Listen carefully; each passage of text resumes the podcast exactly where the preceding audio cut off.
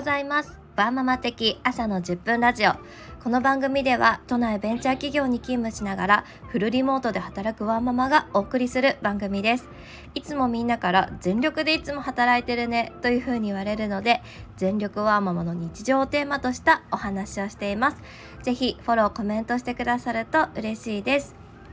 はい皆さん改めましておはようございます。1月16日の月曜日の朝です。今日も絶賛家の前のマンション工事も始まり、えー、前もねお伝えしている通りテレワークをしているので、えー、誰とも話す機会がないんですが、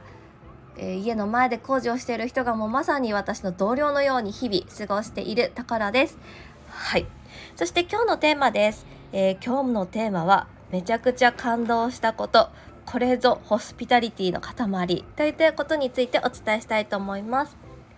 はい。えっと、とあるですね、私も尊敬している方がいらっしゃるんですけれども、えー、前回ちょっと貴重なお時間を使わせていただいて、えー、ちょっとあることをですね、あのー、お話をする機会がありました。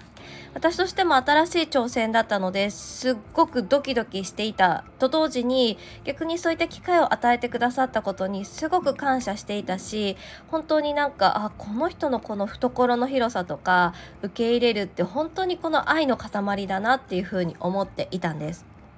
なんですけどそのえっとことを実施して2日後か3日後にまたそのえっとですねその方たちからギフトが届きました。ギフトにお手紙もついていてなんかいつもありがとうございますとか大きな愛で支えてくださってありがとうございますみたいな感じのお手紙が入っていた時にちょっとすごいなというふうに思いました。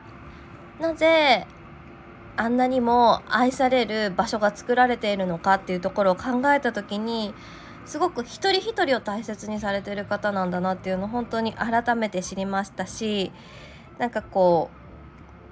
うこんなに素敵な方々っていうのを見たことがなくって私ができることは何でもトライしていくこんな風に思える人たちって本当にこう愛の塊なんだなっていうのをすごく思いました。なんかこれってテレワークで働くこととかにもすごくつながっていると思っていて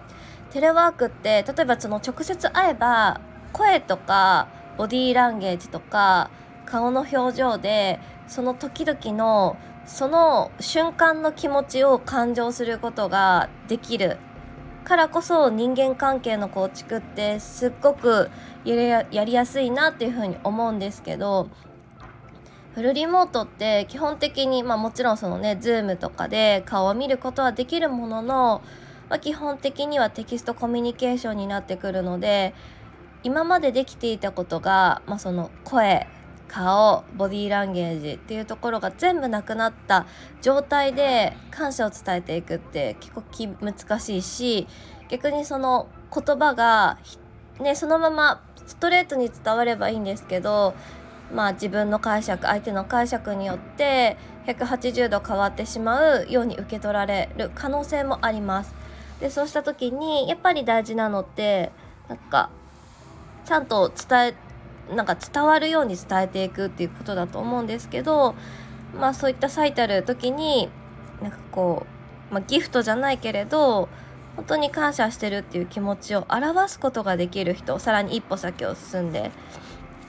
なんかそんな人って本当にすごいなと思ったしなんか私もそういったところって見習って取り入れていきたいなっていうのをすごく思った週末でした。だから私は今日月曜日なんですけれどもめちゃくちゃ気持ちが幸せですしなんかこんな風に思えるのもすごく幸せではい今日も1週間今週も1週間頑張りたいなっていう風に思っている所存です。はいというところで今日のお話は以上となります。はい、今週もいろいろありますけれども、是非風邪などひかれぬよう一日頑張っていきましょう。